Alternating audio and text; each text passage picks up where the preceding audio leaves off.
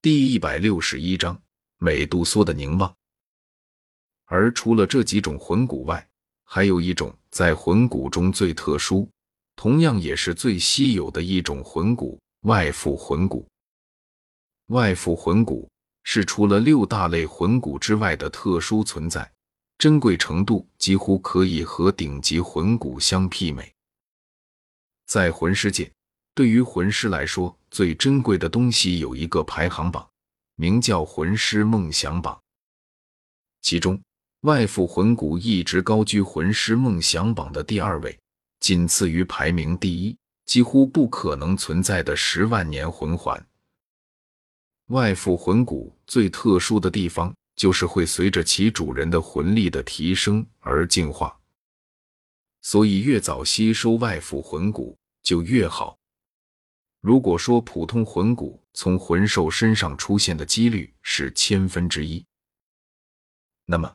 外附魂骨出现的几率连万分之一也没有，而外附魂骨的吸收条件，则是必须要吸收掉落这个魂骨的魂兽的魂环，且必须先吸收魂环，方可吸收魂骨。窦仪后面表示，外附魂骨八蛛矛与唐三彻底融合后，才不可被别人获得，可见该设定已取消，且续集中的情况也不符合这一设定。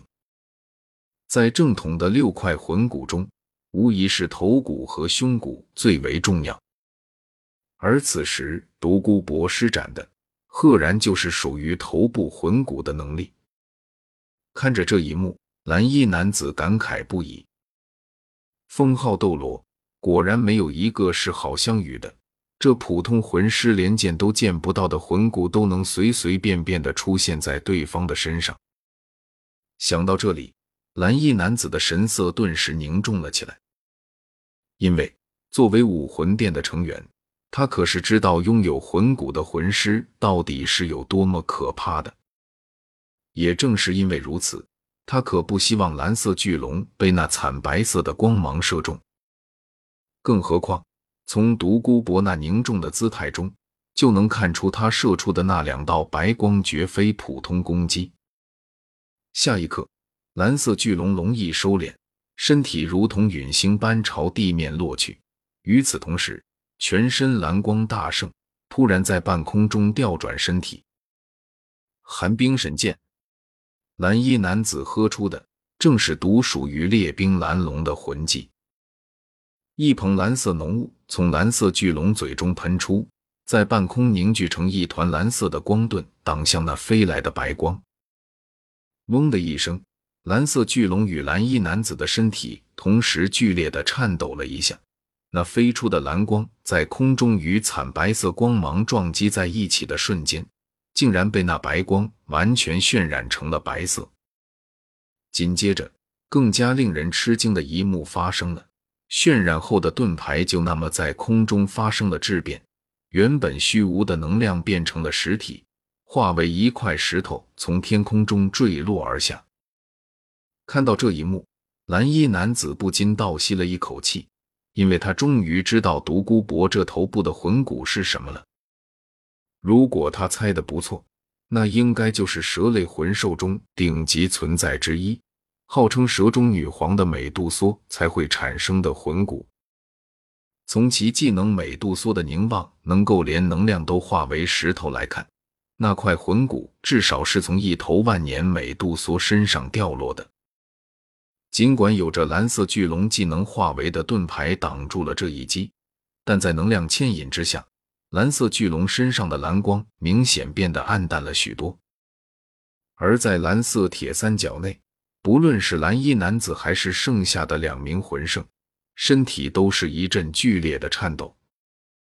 他们这魂技融合技，相当于将三人所有的力量都融入到了蓝色巨龙体内，蓝色巨龙的身体。就相当于是他们三人的本体，而这个技能最霸道的地方，就是在施展之后，他们三人暂时进入无敌状态，除非将蓝色巨龙毁灭，或者是他们的魂力耗尽，否则任何攻击和异常状态都属于无效的。也正是因为如此，不论是之前毒阵中的毒素，还是后来独孤博蛇尾的攻击，才都没能带给他们任何伤害。哼，你躲得了一次，还能躲开第二次吗？碧鳞蛇皇惨白的双目再次看向蓝色巨龙，眼神中满是冷漠。独孤博见多识广，自然猜到了蓝色铁三角魂技融合技中的效果。眼前这蓝色巨龙虽然不弱，但蓝衣男子三人的魂力终究与他相差太远。此时的蓝色巨龙还不足以给他带来真正的威胁。毕竟，封号斗罗要是那么容易被击败，又怎么会被称之为大陆上的最强者呢？一声悠远的龙吟从蓝色巨龙口中响起。蓝衣男子知道，如果这个时候再不拿出最后的手段，恐怕自己三人的能量就首先支持不住了。美杜莎的凝望实在过于恐怖，一旦被击中，恐怕蓝色巨龙就危险了。蓝光再次闪耀，蓝衣男子三人几乎同时喷出一口鲜血。落在蓝色三角阵中央的圆环之上，刹那间，三人的血液在那圆环内部融为一体，变成了一点蓝光，闪电般落在了蓝色巨龙身上。张开龙翼，蓝色巨龙这次并没有再闪躲碧鳞蛇皇的攻击，全身的蓝光如同火焰一般燃烧起来，龙吟一声比一声高昂，那蓝色火焰竟然在他面前凝聚成了另一个他。化为透明龙影，直奔碧鳞蛇皇而去。蓝色巨龙的奥义，寒龙本相。几年前，蓝衣男子三人曾经将这个技能完成了一半，然后因为实力的缘故，没能最终完成。几年后的今天，三人的实力全部都到达了魂圣的级别，成为了魂圣级别的魂师，也终于有资格将这个技能施展出来了。在那化为光影的寒龙飞出的同时，蓝色巨龙的身体在半空中急剧缩小，化为蓝紫色光芒，飞回到蓝衣男子身上消失不见。而蓝色铁三角身上的光晕也同时收敛，所有蓝色正在飞速流逝。三人的脸色同时变得一片惨白。混蛋！独孤博怒吼一声。寒龙本相乃是列兵蓝龙最强的奥义之一。哪怕只是伪圣龙爆发出的威力，也同样非同一般。美杜莎的凝望是一种对物体或者能量产生变异的恐怖光束，但是也有着它自己的极限所在。